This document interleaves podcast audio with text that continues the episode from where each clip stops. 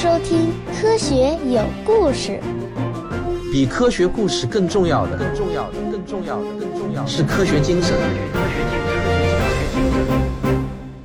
好，从今天开始呢，我们就要进入丰富多彩的生命世界。我们每一个人都是活的生命体，但是你知道这有多么不容易吗？就人类目前所知啊，在整个宇宙中，只有这么唯一的一个地方，也就是在银河系一个毫不起眼的角落中的蓝色星球，愿意收留我们。我们把这个星球叫做地球。或许啊，其实连地球也可能是不太情愿的，因为从最深的海沟底部一直到最高的山巅。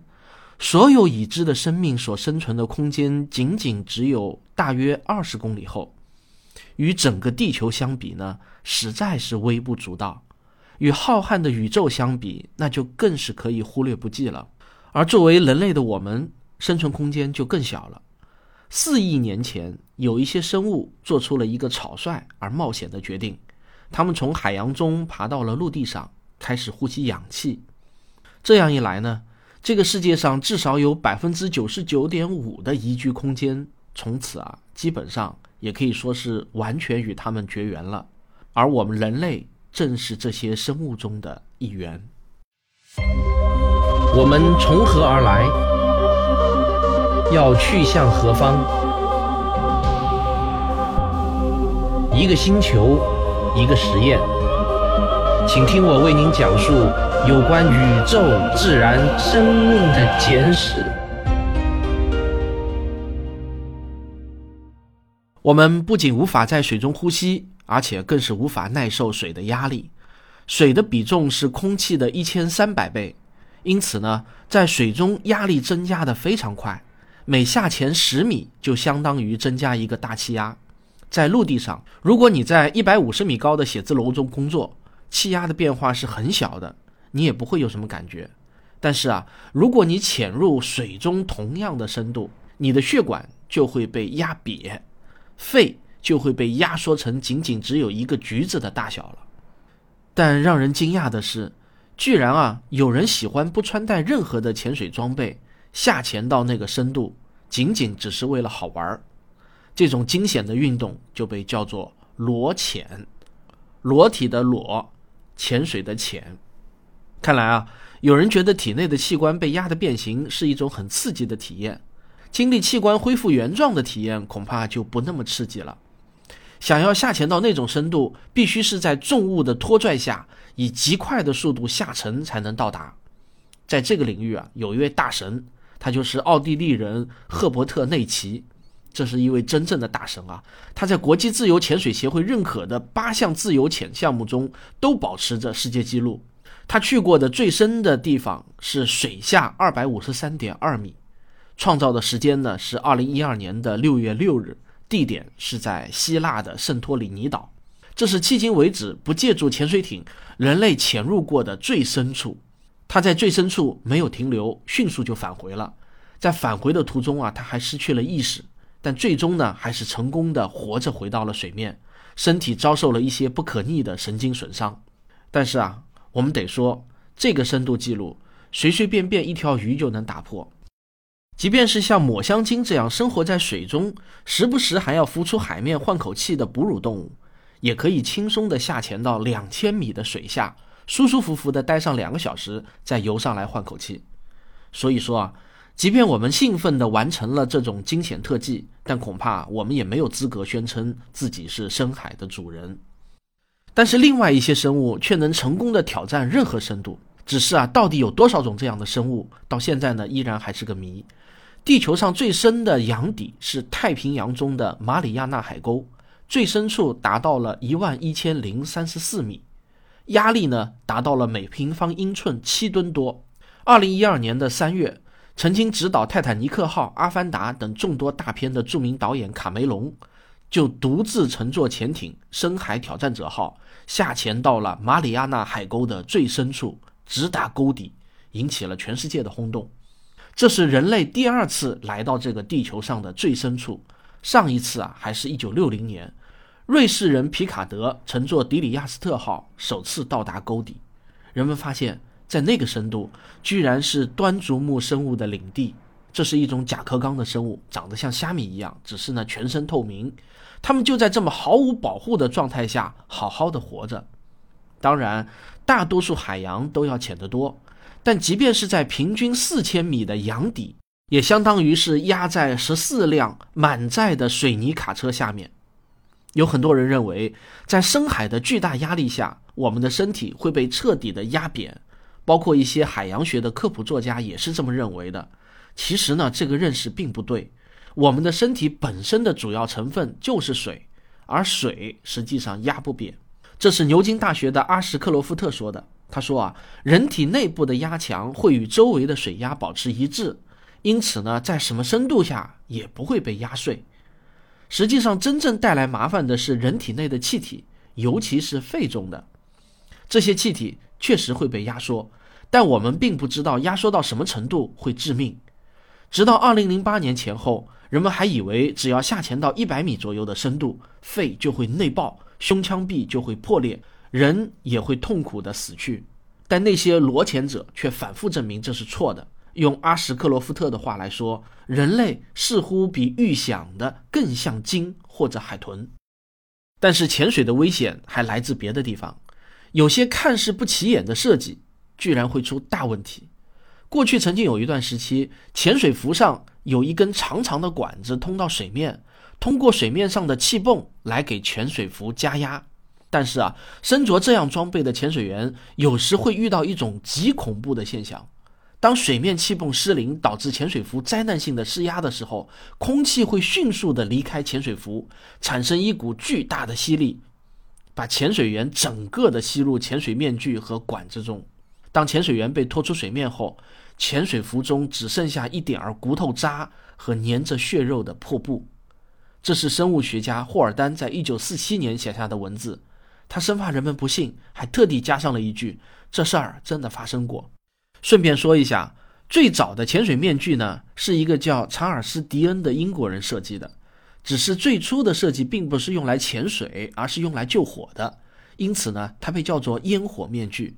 由于啊，它是用金属做的，所以呢又热又累赘。而且迪恩很快发现，消防员实际上都不穿任何装备就迫不及待地冲进火场中，更不要说戴上烫得像开水壶，还会让他们变得笨拙的面具了。那为了挽救他的投资，迪恩呢就在水下试了试，发现这种面具啊，用于海上救助工作倒是非常的理想。潜水面具就是这样被发明的。那在深潜的时候，真正可怕的敌人其实啊是减压病。这个病的英文单词呢是 bends，就是弯腰的意思。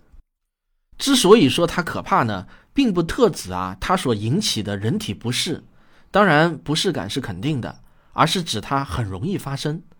我们呼吸的空气百分之八十是氮气，如果人处于高压的环境中，那么身体中的氮气就会溶解在血液中。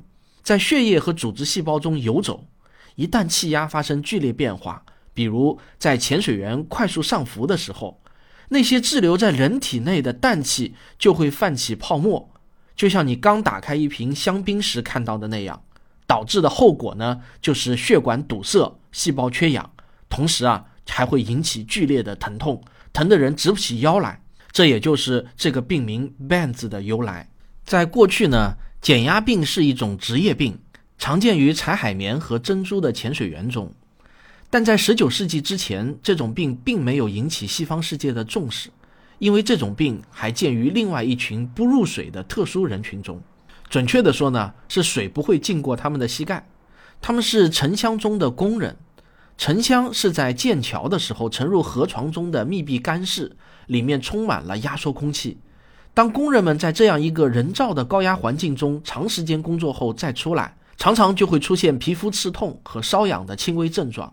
但是啊，无法预料到的是，少数人会持续关节痛，偶尔啊还会有人痛得倒地，有时候啊就会再也起不来了。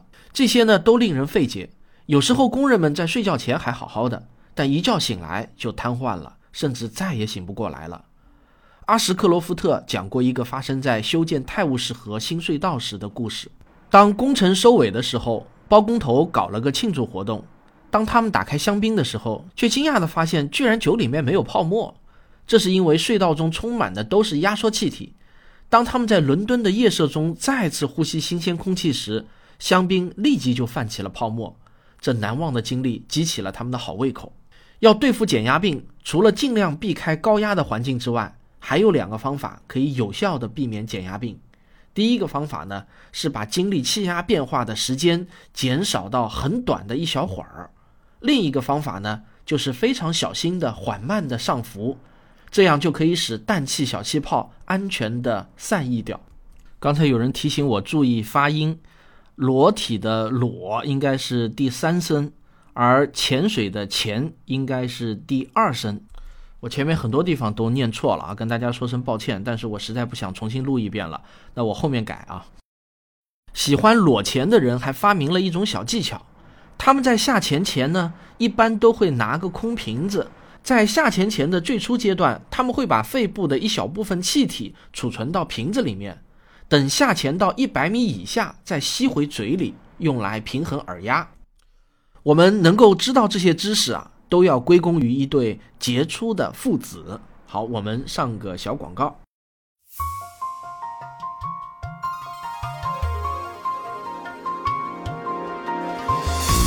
告诉大家一个好消息：《星空的琴弦》作者独家限量精装版已经到货了，大家可以在微信公号“科学有故事”中找到购买方式。不但有亲笔签名，而且啊是只此一家，别无分店。这次的精装版装帧的非常精美，我自己也是非常喜欢，适合长期收藏。您的支持就是我创作的原动力。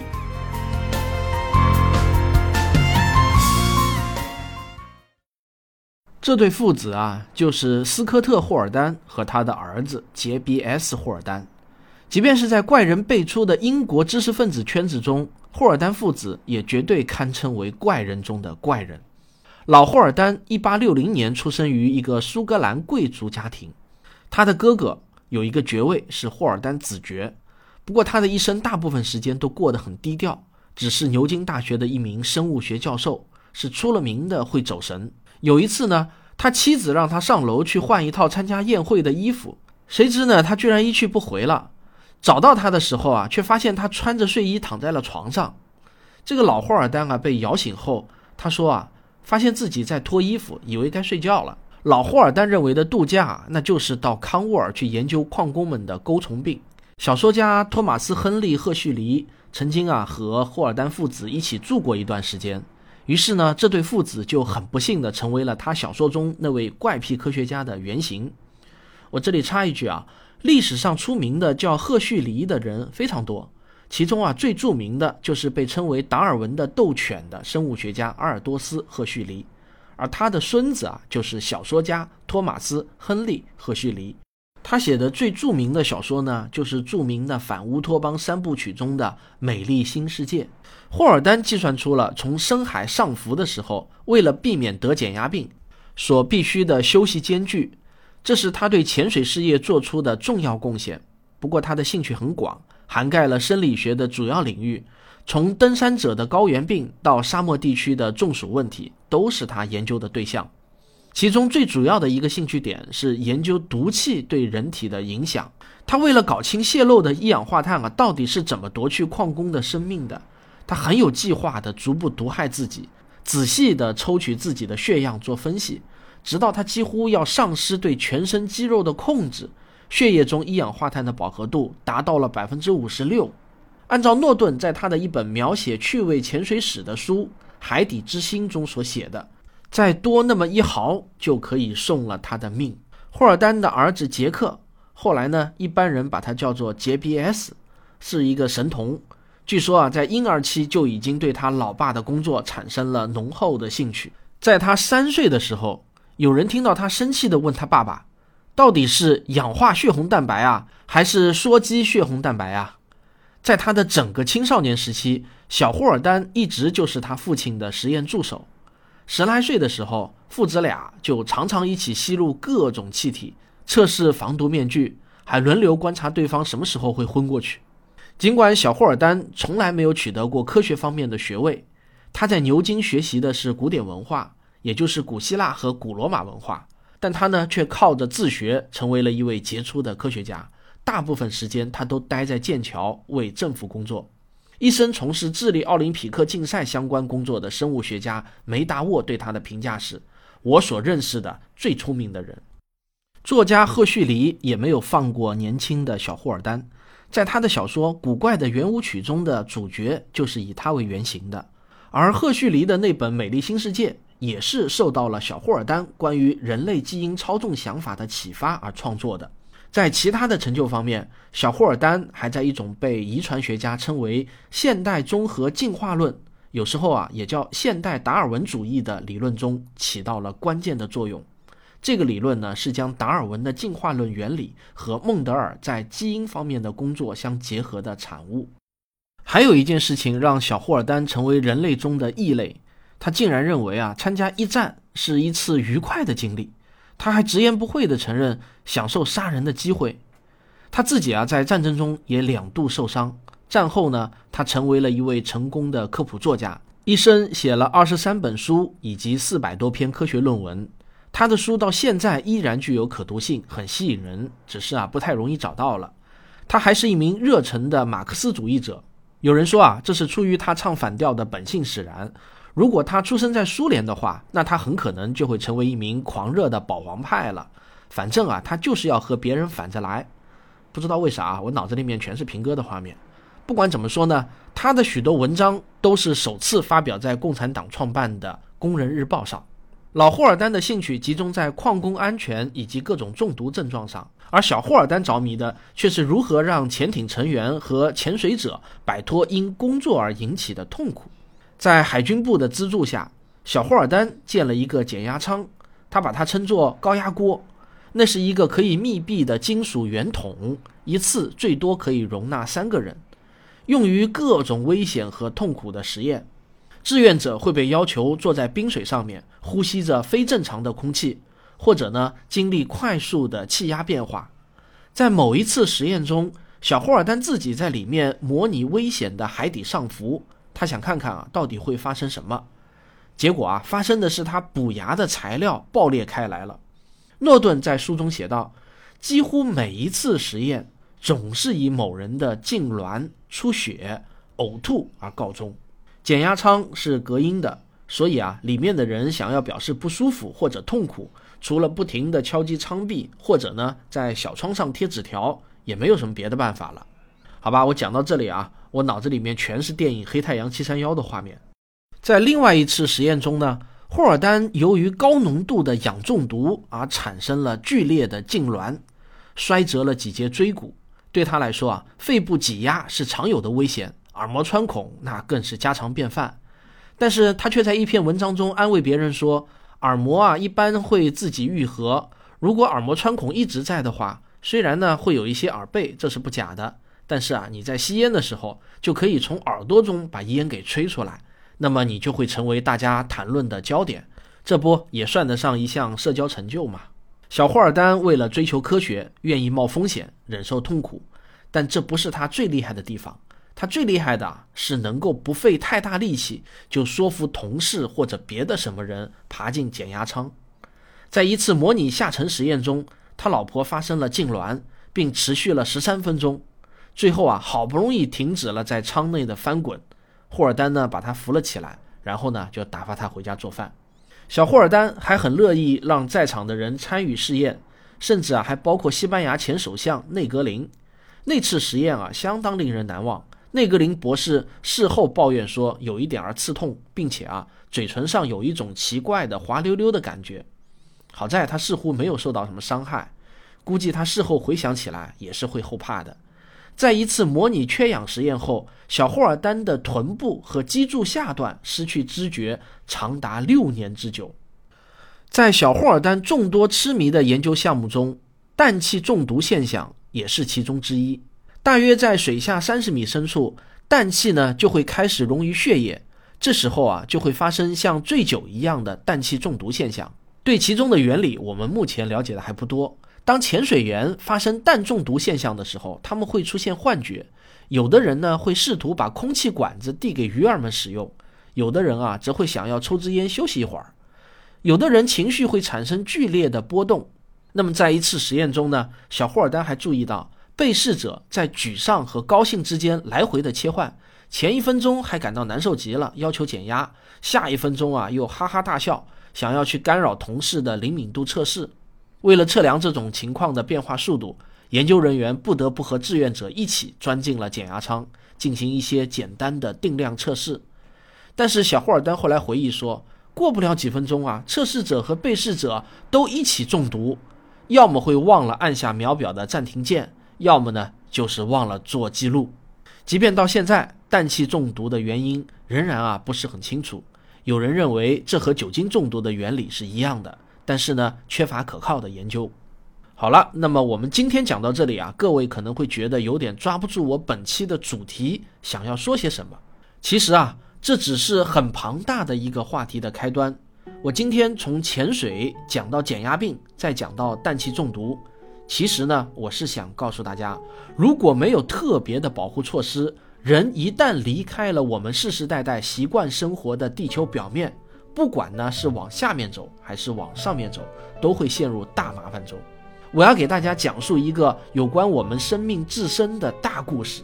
今天啊，只是一个小小的序章。壮丽的生命诗篇仅仅是开了一个头，到了下一期，我就会让你感受到，我们来到这个世界上能够活动和思考，是一件多么幸运的事情。科学有故事，咱们下期接着聊。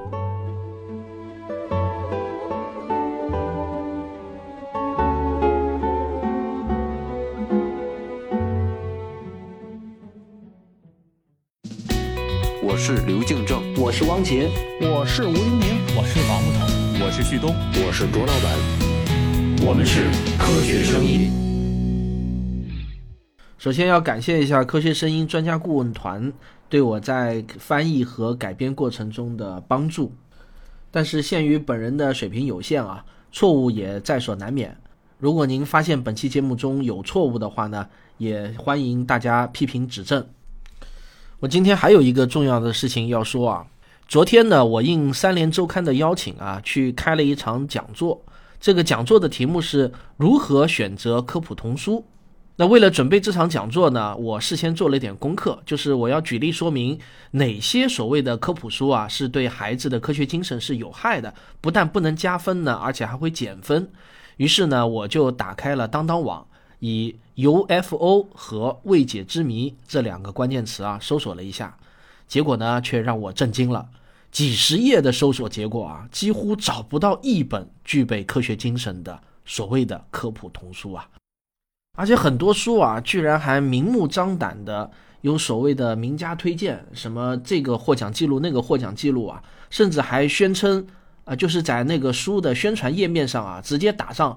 本系列丛书呢，极具科学性和知识性。哎呦，我看了实在是非常的感到震惊啊！因为这些丛书里头几乎所有的内容都是那种就是早就是烂的不能再烂的那些的谎言了啊！就比如说什么这个水晶头骨之谜呀，什么神秘的金字塔建造之谜呀，什么巨石阵之谜啊之类的，反正就是这些东西，大家应该都懂的。还有什么百慕大三角之谜之类的。那当然，更多的就是有关外星人的各种种种的传说和传闻。我觉得这类书啊，错就错在把自己标榜为了非虚构类的图书。如果你是以文艺的形式，比如说童话啊、科幻小说啊，来谈这种未解之谜或者外星人啊什么的，这个呢都是可以理解，我也挺喜欢看的。但是啊，你不能声称自己是科普书。那么这就好像什么是伪科学？伪科学就是声称自己是科学，但其实不是科学，我们才叫伪科学嘛。那声称自己是科普，但其实呢又并不具备科学性，那这个呢我就把它称为伪科普。如果他不声称自己是科普，那我当然不会去指责他。我承认啊，其实我小时候呢也是在这种未解之谜的环境中长大的。那个时候啊，我们找到一本这样的书都会觉得如获至宝的，但是现在啊，已经根本就不用找了，它像潮水一样的涌在我们的青少年的面前。有些人呢可能会认为我大惊小怪，他们可能会说啊，你现在不都是已经改观了吗？这说明啊，小时候看这类的书也没有什么太大的害处。但是呢，我并不认同这样的观点，因为科学精神的培养那是要从小开始的。长大了能改变的，那都是幸运儿。十成里面不知道能不能超过两成啊？我觉得目前中国公民的科学素养要落后于欧美发达国家，与我们青少年的这种阅读环境是有一定关系的啊。我个人的观点是这样的。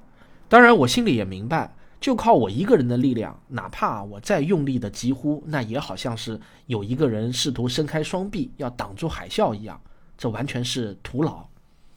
但是呢，我还是要决定做点事情，这是一种使命感的驱使。我呢，身不由己，不做点事情呢，我觉得呢，良心不安。所以在这里呢，我正式宣布，我要计划发起一个科普书籍红黑榜项目。具体来说呢，就是想建立一个公益的网站、微信公号或者呢小程序，名字呢就叫科普书红黑榜。我是想把在中国大陆出版的中文科普类书籍分成红黑两类。那红黑的定义是什么呢？红就是对培养科学精神无害啊，我并没有说有益，我只是说无害。黑就是对培养科学精神有害，那么就是这两类，很简单。那这个网站或者微信公号建好以后呢，读者呢就可以很方便的随时查询了。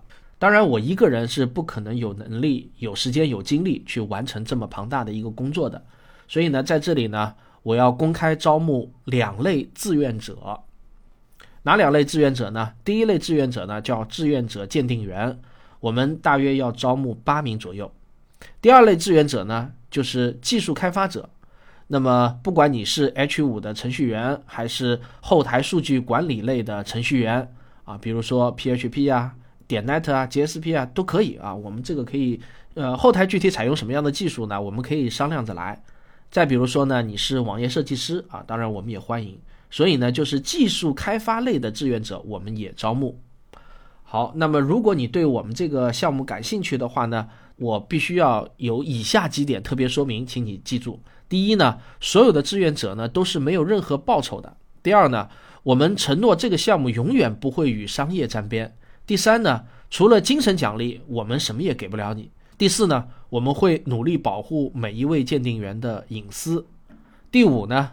你需要具备一定的喷子免疫力啊，你得有心理准备，这个项目肯定会被喷，而且会被喷得很厉害。好，如果以上五点你全部都明确知晓了，你还是愿意加入我们这个红黑榜志愿者的话呢？那么报名方法如下，请你发送一封报名邮件到科学声音的拼音幺六三点 com，科学声音幺六三点 com，这封邮件的内容呢这样写。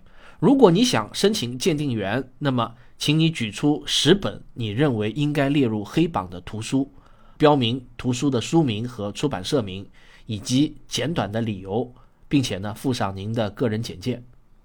那么，如果你想申请开发人员志愿者，那么请您附上您的个人简介以及擅长的开发方向就可以了。我们会进一步与您取得联系。好。希望我们能够携起手来，一起为中国的科普事业尽一点绵薄之力。感谢大家的收听，我们下期节目再见。